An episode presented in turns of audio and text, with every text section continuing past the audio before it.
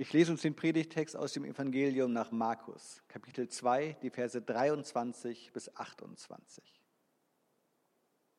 An einem Sabbat ging Jesus durch die Felder. Seine Jünger fingen an, am Weg entlang Ähren abzureißen und die Körner zu essen. Da sagten die Pharisäer zu ihm, Hast du gesehen, was sie da tun? Das ist doch am Sabbat nicht erlaubt. Jesus entgegnete, Habt ihr nie gelesen, was David tat, als er und seine Begleiter nichts zu essen hatten und Hunger litten? Wie er damals zur Zeit des Hohenpriesters Abjatar ins Haus Gottes ging und von den geweihten Broten aß, von denen doch nur die Priester essen dürfen, und wie er auch seinen Begleitern davon gab? Und Jesus fügte hinzu, der Sabbat ist für den Menschen gemacht, nicht der Mensch für den Sabbat. Darum ist der Menschensohn Herr auch über den Sabbat. Liebe Gemeinde, liebe Geschwister, was für ein herrlicher Herbsttag. Die Sonne scheint draußen, es ist wunderschön. Wir hören die Vögel zwitschern. Das Laub, das verfärbt sich so langsam. An manchen Bäumen ist es noch grün, hier und da wird es gelb oder rot und die Natur prahlt mit all ihren Farben, die sie in ihrer Palette hat und all ihrer Pracht. Ein Tag so richtig zum Genießen. Und nach dem Gottesdienst willst du diesen Tag genießen und du gehst los und gehst in ein Restaurant, wo du gerne hingehst zum Mittagessen. Und vielleicht, je nachdem, wie es dir so geht, wie du drauf bist, machst du einen schönen Spaziergang mit deiner Familie vielleicht. Oder du planst einen Ausflug, fährst irgendwo raus, wo es schön ist, wo ihr euch wohlfühlt, um einfach so, ja, diesen Sonntag zu genießen, den Tag der Ruhe. Bis dir einfällt, da liegt noch eine Ladung Wäsche in der Maschine. Und die liegt da nicht erst kurz, eigentlich hätte die schon gestern aufgehängt werden müssen, aber irgendwie ist das im Trubel des Tages so ein bisschen untergegangen und man hat dann doch nicht mehr gemacht, man hat es vergessen, erst wieder daran gedacht, als man abends im Bett lag und dann hatte man auch keine Lust mehr. Eigentlich müsste es jetzt gemacht werden, damit die Wäsche nicht anfängt zu stinken. Also noch einen Tag kann sie auf jeden Fall nicht in der Maschine bleiben. Wenn man sie jetzt noch da drinnen lassen würde, dann würde es heißen, gut, man muss morgen halt nochmal waschen, die gleiche Maschine das wäre ein bisschen ungünstig, denn eigentlich wartet da schon ein riesiger Berg Wäsche darauf, auch noch gewaschen zu werden. Was also jetzt tun? Eigentlich sollte man die Wäsche jetzt nicht aufhängen. Das weißt du auch. Heute ist Sonntag. Da macht man sowas nicht. Letztendlich tust du es dann doch. Du überlegst hin und her, aber es ist ein schöner Tag, die Sonne scheint, es muss gemacht werden und du tust es. Und ausgerechnet, als du gerade dabei bist, die Wäsche aufzuhängen, du stehst in einem Garten, da kommt das Ehepaar Huber aus deiner Gemeinde vorbei und sie sehen dich beim Wäscheaufhängen und sie sind entrüstet. Das ist doch am Sonntag nicht erlaubt. Erwischt. Jetzt stehst du ein bisschen blöd da. Kennst du denn etwa nicht das vierte Gebot? Ich lese uns das mal im Kontext ein bisschen, das vierte Gebot. Denke an den Sabbattag und halte ihn heilig. Das steht übrigens in 2. Mose 20. Sechs Tage sollst du arbeiten und all deine Arbeit tun. Der siebte Tag aber ist ein Sabbat für den Herrn, deinen Gott. Da darfst du keinerlei Arbeit tun, weder du selbst, noch dein Sohn oder deine Tochter, dein Knecht oder deine Magd, noch dein Vieh oder der Fremde bei dir in deinen Toren. Denn in sechs Tagen hat der Herr den Himmel und die Erde gemacht, das Meer und alles, was in ihnen ist, dann aber ruhte er am siebten Tag. Darum hat der Herr den Sabbattag gesegnet und ihn geheiligt.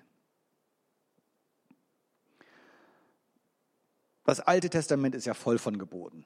Ja, und ganz viele davon sind ja für uns nicht bindend. Wir kennen vielleicht viele Gebote, die wir beim Bibel durchlesen, schon mal äh, auch mitgelesen haben, die uns vielleicht auch ein bisschen fremdartig vorkommen, weil die mit unserem Leben nicht so viel zu tun haben. Die spielen für uns nicht so eine Rolle. Aber die zehn Gebote, die doch schon. Die stehen doch unverrückbar. Die haben wir im Kindergottesdienst gelernt und die gehören doch auch für uns als Christen dazu. Klar, Altes Testament und wir fühlen uns nicht an Gesetze gebunden, an Gebote, wir fühlen uns an, äh, an, an Jesus gebunden, aber die zehn Gebote, das ist doch für uns auch ein Maßstab, an dem wir uns orientieren. Und wir können doch auch nicht einfach anfangen auszusuchen, welche Gebote wir halten wollen und welche nicht. Wir können doch nicht anfangen, selber zu definieren, na gut, das eine mache ich und das andere nicht. Wo kämen wir hin, wenn wir sowas täten? Wo kämen wir hin, wenn wir jetzt anfangen müssten, über Sinn und Unsinn von Geboten zu urteilen? Und wer soll das tun? Wer soll dieses Urteil fällen? Und was käme als nächstes, wenn wir einmal damit anfangen? Und Jesus selber hat doch gesagt über die Gebote in der Bergpredigt, solange Himmel und Erde nicht vergehen, wird auch kein einziger Buchstabe und nicht ein einziges Strichlein vom Gesetz vergehen. Alles muss sich erfüllen. Wer darum eines dieser Gebote, und wäre es das geringste, für ungültig erklärt und die Menschen in diesem Sinn lehrt, der gilt im Himmelreich als der geringste. Wer aber danach handelt und entsprechend lehrt, der gilt viel im Himmelreich. Denn ich sage euch, wenn euer Leben der Gerechtigkeit Gottes nicht besser entspricht als das der Schriftgelehrten und Pharisäer, werdet ihr mit Sicherheit nicht ins Himmelreich kommen. Okay, dann ist alles klar. Das heißt doch nichts anderes, als, wir die, als dass wir unsere Finger von den Geboten zu lassen haben, oder? Da ist nichts dran zu rütteln. Jesus selber sagt das. Gut, andererseits darf man jetzt auch dieses Gebot nicht ganz wörtlich nehmen. Ein bisschen was müssen wir schon dran machen, denn den Sabbat halten wir überhaupt gar nicht. Der Sabbat, das wäre ja der Samstag. Und der Tag, an dem wir Gottesdienst feiern, der Tag, der für uns als Tag der Ruhe gilt, das ist ja der Sonntag, nicht der Samstag. Und das ist nicht auf unseren Mist gewachsen, das haben nicht wir entschieden, das haben auch nicht irgendwelche Christen vor 100 Jahren oder vor 200 Jahren entschieden. Nein, das ist eine Sache, die geht weit, weit, weit zurück und zwar bis ins Neue Testament. Schon zu dieser Zeit haben die Christen den Tag des Herrn am Sonntag gefeiert. Schon im Neuen Testament lesen wir davon, dass sich die Gemeinde am Sonntag versammelt hat, weil das nämlich der Auferstehungstag Jesu war. Der Tag, an dem Gott Jesus von den Toten auferweckt hat, das war ein Sonntag. Und darum hat man diesen Sonntag genommen und hat gesagt, an diesem Tag feiern wir die Auferstehung des Herrn und das ist der Tag der neutestamentlichen Gemeinde geworden. Aber alles andere gilt doch. Am Sonntag darf man nicht arbeiten. Am Sonntag muss die Arbeit ruhen. Ein unverrückbarer Grundsatz. Gut, mit Ausnahme von Krankenschwestern vielleicht. Das wäre ein bisschen blöd und Ärzte, wenn die nicht arbeiten würden am Sonntag. Die brauchen wir. Und Polizisten. Na gut, und Feuerwehr. Wäre auch sonst blöd, wenn es brennt am Sonntag und keiner kommt löschen. Oder vielleicht auch noch das Personal des Restaurants, in das du ja nach dem Gottesdienst zum Essen gehen wolltest. Naja, und dann ist da noch die Tankstelle, an die wir schnell ranfahren müssen, wenn wir unseren Sonntagsausflug machen wollen, um nicht irgendwo liegen bleiben zu müssen. Wenn die Leute da arbeiten würden, das wäre auch gut. Und der Tagesschausprecher und alle, die dazugehören, damit wir abends die Nachrichten gucken können. Na, und der Landwirt, der die Kühe melken muss oder vielleicht die Ernte einbringen. Und, naja, okay, lassen wir das. Wenn ich so drüber nachdenke, es lässt sich ein bisschen schwer durchhalten, am Sonntag nicht zu arbeiten. Das kann sich nicht jeder erlauben. Wie soll das gehen in unserer Welt heutzutage? Wie soll das gehen, dass man am Sonntag einfach nichts tut? Alles Mögliche würde zusammenbrechen, wenn wir alle am Sonntag nichts mehr täten. Und dann war da ja eben auch noch diese Geschichte von Jesus und dem Ehrenraufen, die wir ganz zu Beginn gehört haben, wo Jesus diese Auseinandersetzung ja auch hat, wo es die, einen gibt, die sagen, Mensch, man kann doch nicht das am Sabbat machen, das ist doch Ernte. Ernte am Sabbat, das geht überhaupt gar nicht. Und Jesus sagt, naja, also er, er, er relativiert das so ein bisschen, dieses Sabbatgebot, und, und hat eine andere Auffassung über das Gebot. Aber soll das dann etwa heißen, dass es diesen Ruhetag nicht mehr geben soll oder muss? Heißt das, dass letztlich jeder selber entscheiden soll oder darf, ob er einen Sabbat hält oder nicht, ob er einen Ruhetag hält oder nicht? Ist es das, was Jesus sagt? So verstanden wäre Jesus falsch verstanden. Natürlich will er den Sabbat, der für ihn als Juden übrigens natürlich selbstverständlich der Samstag war, nicht abschaffen. Darum geht es nicht. Er sagt nicht, der Ruhetag soll nicht mehr sein, der Sabbat als solcher soll nicht mehr sein. Aber er will auf einen Missstand hinweisen und dahinter steht durchaus der Mut, den Sinn eines Gebotes zu hinterfragen. Die unausgesprochene Frage, die im Raum steht und die, die Jesus zu bewegen scheint, ist, wozu soll denn der Sabbat da sein? Fragen wir uns doch, das doch mal, wenn das wichtig ist, dass wir diesen Ruhetag halten, wozu soll der denn da sein? Warum ist das wichtig?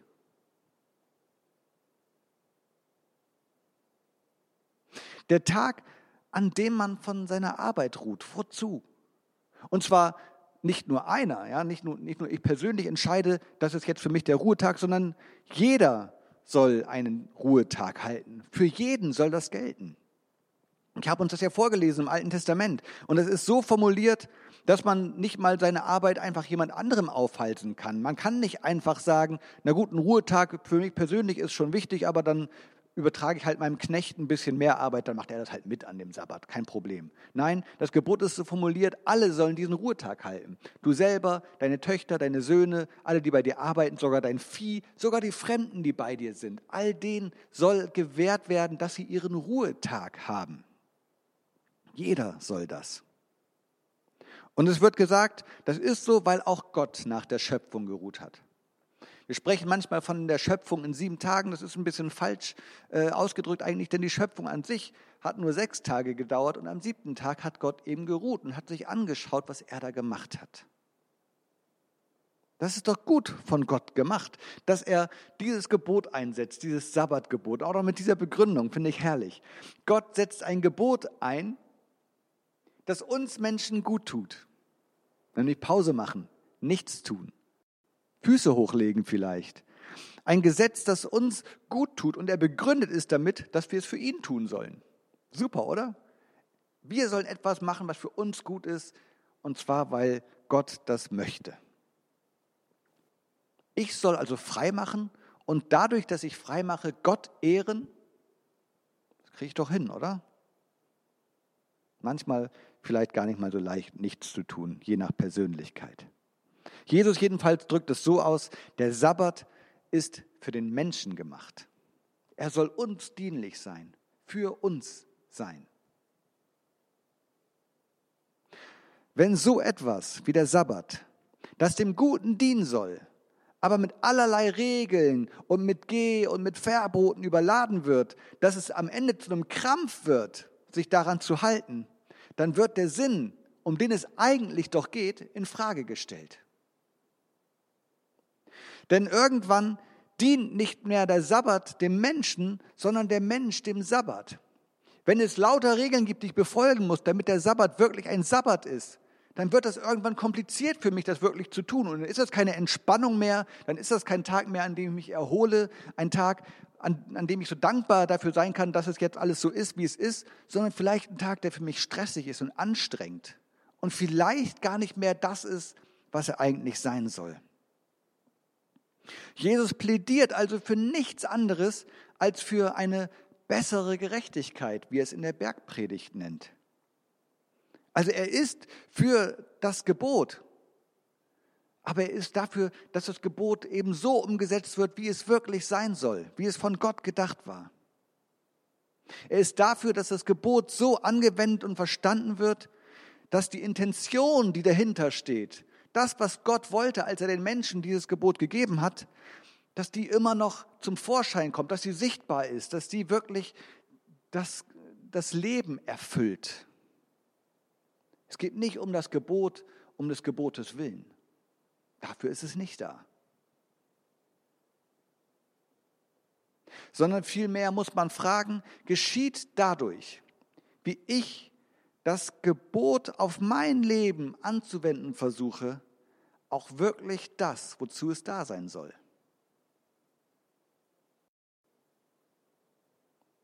Führt die Art und Weise, wie ich den Ruhetag heilige, wie ich ihn einen Ruhetag sein lasse, der mir gut tut, dazu, dass das wirklich auch passiert.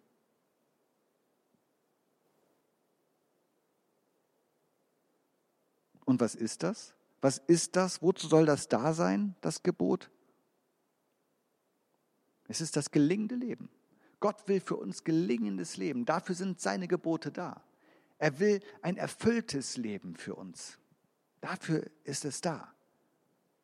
Und zu diesem gelingenden Leben gehört es auch nach der Vorstellung Gottes, Arbeit ruhen zu lassen.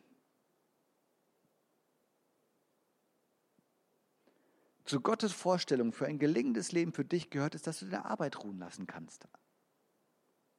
Dass du dich erholst. Dass du neue Kraft schöpfst. Dass du auf das zurückschauen kannst, was du geschaffen hast. Und dass du Kraft sammelst für das, was noch zu schaffen sein wird. Dass du dir Zeit nimmst für die Dinge, die gut für dich sind. Dass du das Leben genießt. Dass du dir das Leben erlebst. An welchem Wochentag du das letztendlich machst, das ist nicht das Allerwichtigste. Für die Christen im Neuen Testament war es okay, das nicht mehr am Sabbat zu tun, sondern am Sonntag zu feiern und den Sonntag als ihren Feiertag äh, ja, auszuwählen. Und viele von uns haben heutzutage nicht den Luxus, sonntags frei machen zu können. Das sind die genannten Berufsgruppen, aber das können auch noch ganz andere Menschen sein. Aus ich weiß nicht was für Gründen. Es kann nicht jeder den Sonntag frei machen. Vielleicht ist es für dich ein anderer Tag, dann, wann dein Schichtplan das für dich hergibt. Aber dass du es tust, dass du diesen Tag der Ruhe hast, diesen Tag, der gut tut, der für dich ist, das ist wichtig. Es ist Gott wichtig, dass du diesen Tag hast, um deinetwillen. Weil er dich lieb hat, weil er dich liebt und weil er für dich Gutes will.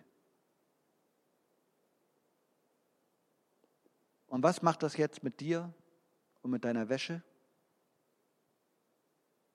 Denk doch mal drüber nach.